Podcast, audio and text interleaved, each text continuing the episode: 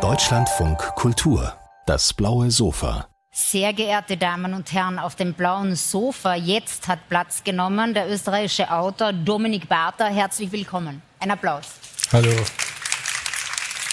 Hallo. Ich lese Ihnen eine Selbstdefinition von Dominik Barter zunächst einmal vor, um die erste Frage an Dominik Barter daran anzuschließen. Und zwar hat Dominik Barter vor nicht allzu langer Zeit einmal über sich selbst gesagt, ich bin kein Maler, ich bin kein Tänzer, ich bin kein Pianist, aber ein Ausdrucksbedürfnis habe ich. Ich habe schon immer geschrieben. Das ist meine Ausdrucksform. Ohne Schreiben bin ich unglücklich. Lieber Dominik Warter, bevor ich zwei, drei andere Sätze noch über Sie äh, sage, was ist es denn, dass dieses Ausdrucksbedürfnis motiviert, befeuert, antreibt? Äh, ich habe das geantwortet auf die Frage, ob ich äh, Schriftsteller sei, ob das mein Beruf sei. Und ich hatte bislang immer eine bestimmte Skepsis gegenüber dieser Berufsbezeichnung Schriftsteller und wollte davon aber abgrenzen, dass auch wenn ich mich vielleicht nicht, also wenn ich das vielleicht nicht als meinen Beruf sehe, so ist das Ausdrucksbedürfnis, das Bedürfnis zu schreiben, dennoch genauso stark. Also darum ist es mir gegangen, irgendwie zu differenzieren zwischen einer Handlungsweise des Schreibens, die man für sich selbst als notwendig erachtet und davon aber abzusehen von, von so einer Berufsbezeichnung, die ich für mich eher immer auf Distanz schieben möchte. Dieser Habitus des Schriftstellers, so wie ich ihn mir vorstelle, den möchte ich eher noch, also sozusagen etwas wegrücken von mir. Wir sind ja auf der Frankfurter Buchmesse. Es gibt Verleger, die von sich selbst sagen, Verleger sein ist ein Lebensstil. Unlängst hat der österreichische Schriftstellerkollege Paul Ferstl in einem Gespräch gesagt, er empfinde das Schriftstellerdasein auch als eine Form eines Lebensstils. Können Sie daran anknüpfen? Äh, Oder nein. befremdet Sie genau das? Das, das ist jene Idee, die mich befremdet. Was Also, genau befremdet Sie daran? Äh, das hängt wahrscheinlich ganz stark mit mir selbst zusammen. Äh, ich habe, ich, es befremdet mich die Idee, dass ich dem, was für mich das Wichtigste ist, nämlich der Versuch, sich kreativ auszudrücken, dass diese Tätigkeit eine, in, in, in, die, in, in die Riege der Berufe eingeordnet wird. Beruf ist für mich ein Bäcker und ein, äh, das sind Berufe. Aber Schreiben ist sicherlich existenziell wichtig, aber ein Beruf, so wie ein Bäcker oder ein Elektriker oder ein Manager ist es nicht, meiner Ansicht nach. Das lassen wir jetzt offen. In Ihrem Fall gilt, äh, Sie unterrichten Deutsch als Fremdsprache, haben auch äh, Germanistik studiert, haben vor nicht allzu langer Zeit mit Ihrem Debüt vom Land eben für sehr viel Aufmerksamkeit gesorgt. Jetzt kehren Sie mit einem zweiten Buch, von dem es heißt, es sei immer das Schwierigste oder eines der schwierigsten zu Schreibenden für Autoren wieder, und zwar Tür an Tür, erschienen im Schollne Verlag, äh, während äh, Sie im Debüt sich auf die österreichische Provinz fokussierten, wandern Sie mit diesem äh, Roman nach Wien in die österreichische Hauptstadt äh, und stellen ins Zentrum einen rund 30-jährigen Lehrer, also circa ihr Alter, circa ihr Berufsumfeld. Inwiefern schreibt man denn immer letztlich auch äh, über sich selbst, ohne das jetzt autobiografisch simplifizieren zu wollen? Ich denke schon, dass, die, dass das eigene Leben eine, die wichtigste Vorlage oder eine der wichtigsten Vorlagen für das eigene Schreiben ist, denn es verschafft Sicherheit. Die eigene Erfahrung ist jener Schatz, aus dem heraus die Sätze entstehen. Zumindest ist das bei mir so. Also dieses Gefühl der Sicherheit beim Aufzeichnen dessen, was ich sagen möchte, erlange ich nur dadurch, wenn ich das irgendwie mit meinem eigenen Erfahrungsschatz abgleichen kann.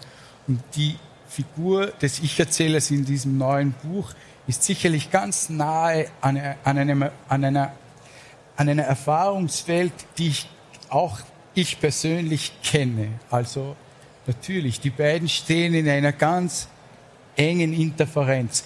Wenngleich das natürlich nicht bedeutet, dass dieses Buch von mir erzählt, in, in einem, in einem autobiografisch-faktischen Sinne. Das kennt man schon alleine daran, dass ich nicht so heiße wie diese Figur. Bevor wir äh, näher auf die, auf die inhaltliche äh, Ebene des Romans zu sprechen kommen und auch auf die Form, ähm, Sie werden ja gern verglichen mit großen literarischen Figuren wie Edouard Louis zum Beispiel. Jüngst hat Annie Ernaux den Literaturnobelpreis zuerkannt bekommen, die, was äh, das Thematisieren der Herkunftsgeschichte, das Analysieren von Herkunft angeht, äh, eine ganz zentrale Figur in der europäischen Gegenwartsliteratur geworden ist. Inwiefern äh, beziehen Sie sich denn selbst in Ihrem Schreiben auch auf diese Autoren oder ist mehr gültig, dass sie einfach in diesen Kontext gestellt werden?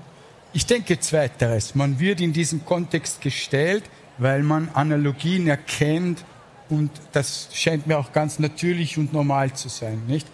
Für mich selbst spielt aber in erster Linie das, das Strukturelle eine Rolle, also dass ich auch wahrscheinlich jemand bin, der den eigenen Erfahrungsschatz als die wichtigste Quelle ansieht, um einen Text zu schreiben. Also das ist, das ist, das ist jenes Pool, in das auch ich tauche, um um einen Text schreiben zu können. Diese Figur, um auf den Roman zu sprechen zu kommen und gleichzeitig beim Thema zu bleiben, Tür an Tür, ist eben 30 Jahre alt, männlich, Lehrer, zieht erstmals in eine selbst definierte kleine Wohnung, eine kleine Erbschaftsgeschichte äh, von Seiten der Tante. Ähm, was an dieser Figur äh, interessant ist, ist erstens, dass äh, zeithistorische Setting, in die sie diese Figur setzen, gleichzeitig aber auch die Herkunftsgeschichte dieser Figur, der sie ja durchaus sehr viel Raum zuschreiben. Also äh, die Frage danach, äh, wie der geworden ist, was er ist, erzählen sie auch, indem sie zum Teil eben von seinen Eltern erzählen. Warum ist diese Herkunftsgeschichte oder überhaupt, das gilt ja auch für ihr Debüt, warum sind für sie Herkunftsgeschichten wichtig äh, im Definieren von, von Figuren in ihren Texten?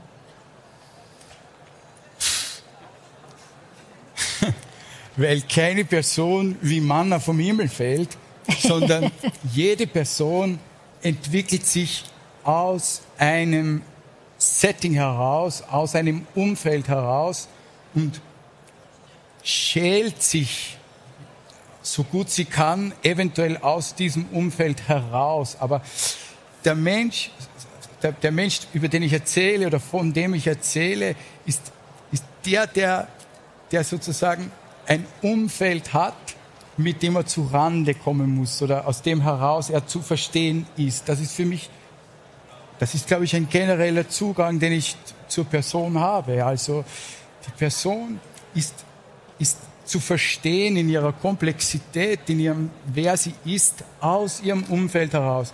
Niemand, kein Mensch ist eine Insel. Kein Mensch ist ein, ein, ein Solitär, der mit niemandem und nichts etwas zu tun hat, sondern wir sind, wenn man, wenn, die, wenn, das, wenn es einen Sinn hat zu sagen, ich versuche dich zu verstehen, wenn dieser Satz einen Sinn hat, dann wird er auf kurz oder lang damit zu tun haben, dass ich dein Umfeld verstehen möchte. Ja? So, so, sehe ich das. Und, und erzählen heißt dann entfalten dieses Umfelds, ausklappen dieses Umfelds. So.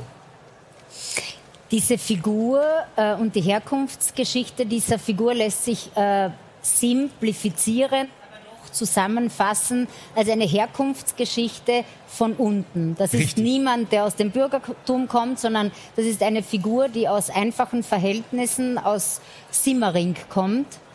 Ähm, der sogenannte, ein sogenannter Arbeiterbezirk in Wien ist ein Autor, ich frage bewusst äh, zugespitzt, äh, vereinfachend, ist ein Autor, der solche Geschichten erzählt, ein linker Autor? Ja, natürlich. ja, also das ist mir wichtig.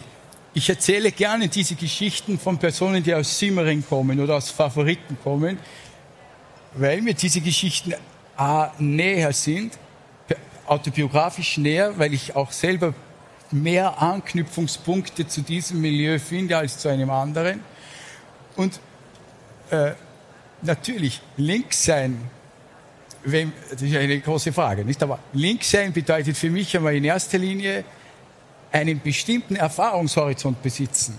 Es bedeutet nicht, über ein bestimmtes Repertoire von Texten zu verfügen. Es bedeutet nicht, über ein bestimmtes Anzahl von Dogmen zu verfügen, sondern es bedeutet, einen bestimmten Erfahrungshorizont zu haben. Das würde ich sagen, ist einmal in erster Linie eine Definition von links sein bedeutet, die, Definition, die, die Position von unten kennen, die, die Position dessen kennen, der weiß, dass dass über ihm etwas ist. Ja, so in dieser, also links sein ist, bedeutet im Bourdieu'schen Sinn eine Position im, im Feld einnehmen. Ja, so will ich das wirklich sagen. Ja.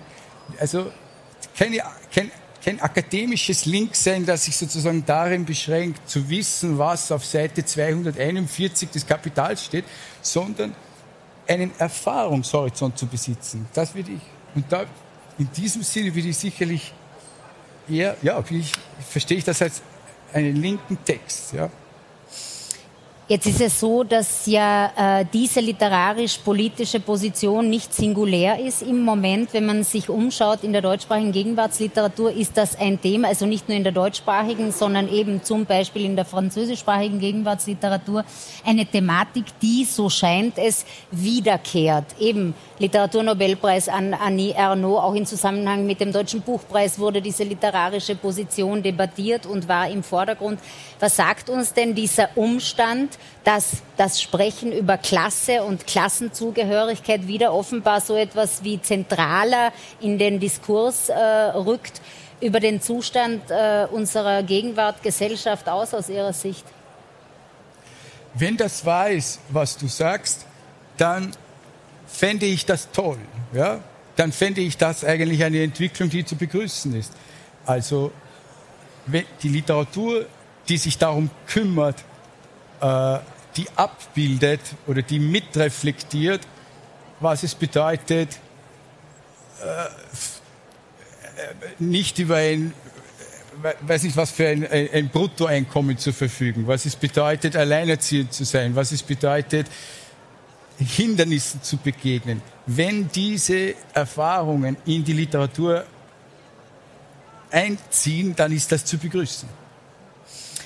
Dieser Text, ich habe es kurz erwähnt, äh, hat ja einen sehr expliziten zeithistorischen Kontext, äh, nämlich alles dreht sich rein zeitlich äh, um das Jahr 2015 oder vor dem Jahr 2015. Wir erinnern uns alle, eine Flüchtlingsbewegung, die nicht zuletzt für Europa herausfordernd war, in erster Linie aber für all jene, die flüchten mussten.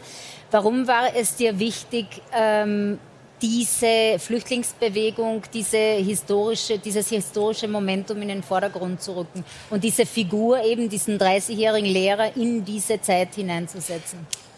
Weil für mich ist das Jahr 2015 ein entscheidendes Jahr, ein entscheidendes Jahr für die Geschichte Europas, für die Geschichte unserer Gegenwart. Die Tatsache, dass so viele Hunderttausende Menschen in unsere Länder gekommen sind, in unsere Gegenwart gekommen sind, in unseren Alltag gekommen sind, ist, eine, ist in, in höchstem Maße unerhört. Ja? Und dieses Erlebnis, dieses Ereignis zu reflektieren, ist einfach, das, das gefällt mir einfach, das ist einfach wichtig oder es ist, ist für mich unendlich interessant. Es fasziniert mich, dass, dass so viele tausende Menschen plötzlich in unsere, in unsere Lebenswelt unter Anführungszeichen eingebrochen sind und dass sie uns damit konfrontiert haben, dass wir nicht abgeschlossen sind. Weder ist die Person eine Insel, noch ist Europa eine Insel. Europa ist ein ganz kleiner Fortsatz eines riesigen Kontinents namens Asiens, nicht? Europa steht in direkter fast Tuchfühlung zu Afrika, nicht? Dieses Gebiet, wir Europäer und Europäerinnen, wir können uns nicht einbilden, dass wir sozusagen äh, abgeschottet äh, unser Süppchen kochen könnten. Und, und die, die Ereignisse aus dem Jahr 2015 haben das, finde ich, deutlich gemacht. Und darum fasziniert mich diese Zeit so, so stark. Nicht? Sie unterrichten Deutsch als Fremdsprache. Sie haben mit vielen Leuten, die nicht zuletzt im Zuge von 2015 nach Europa oder eben nach Österreich gekommen äh, sind, zu tun. Gibt es etwas, wovon Sie sagen würden, das habe ich in diesen Zusammenhängen gelernt, was davor ich nicht lernen konnte, weil mir diese Zusammenhänge fehlten. Also gibt es sowas wie einen ganz radikalen Erkenntnismoment, der sich benennen ließe? Gibt es viele. Alleine schon meine eigene Ignoranz, nicht? Auch ich selbst dachte ja jahrelang wahrscheinlich überhaupt nie darüber nach. Ich wusste nicht einmal, wo Afghanistan liegt, ehrlich gesagt, nicht? Und plötzlich hatte ich es mit hunderten Menschen aus diesem Land zu tun. Und ich dachte, wie, wie kommt es denn eigentlich dazu? Vor einem, einem Jahrzehnt oder vor zwei Jahrzehnten, wenn man gesagt hätte, du wirst in Zukunft sowohl den Montag als auch den Dienstag als auch den Mittwoch vor allem mit Leuten aus Afghanistan, Somalien, Irak und Syrien verbringen, hätte ich gesagt, was, wie kommen Sie denn auf die Idee? Nicht? Aber es ist so gekommen. Und ich denke, ja, tolerant sein, was es bedeutet in, in, in, in der Praxis des Alltags. Diese Leute müssen sich zum Beispiel in unseren Unterrichtsstunden auch selbst alle tolerieren, nicht? Die, die ertragen sich ja selbst zum Teil auch nicht. Aber wir müssen alle die 90 Minuten des Unterrichts durchkommen und wir schaffen es auch ganz toll. Das heißt, in dieser Hinsicht, Dinge, die man nur auf einer theoretischen Ebene kennt, Begriffe, die man nur sozusagen im Mund führt, werden plötzlich greifbarer. Sie, sie, sie bekommen Realität. Sie werden vom Kopf auf die Füße gestellt. Das ist ein schönes Schlusswort, Dominik Barter. Es bleibt uns nichts anderes übrig, als uns zu ertragen, sehr geehrte Damen und Herren. Lesen Sie Tür an Tür von Dominik Barter. Herzlichen Dank, Dominik Barter, für den Besuch auf dem blauen Sofa.